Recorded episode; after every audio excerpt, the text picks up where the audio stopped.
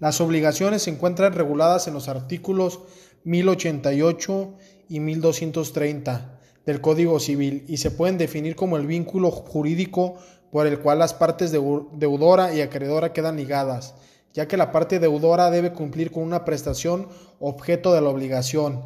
Sirven para satisfacer el interés del acreedor mediante la obtención de bienes o servicios debido al cumplimiento del deudor de la prestación debida. Por tanto, los sujetos de la obligación son el acreedor. Puede exigir una conducta determinada por parte del deudor y el deudor debe, cumplir con la conducta prevista en el origen de la obligación. El objeto de la obligación es la prestación prometida, es decir, aquello a lo que el deudor está obligado y el acreedor tiene derecho de exigir. Cumple con los requisitos de posibilidad, licitud, determinación y patrimonialidad. El vínculo jurídico es el nexo que une a cada uno de los sujetos que forman parte de la relación obligatoria y puede tener un contenido personal o patrimonial. Pueden clasificarse atendiendo a su vínculo, a su objeto y a su sujeto.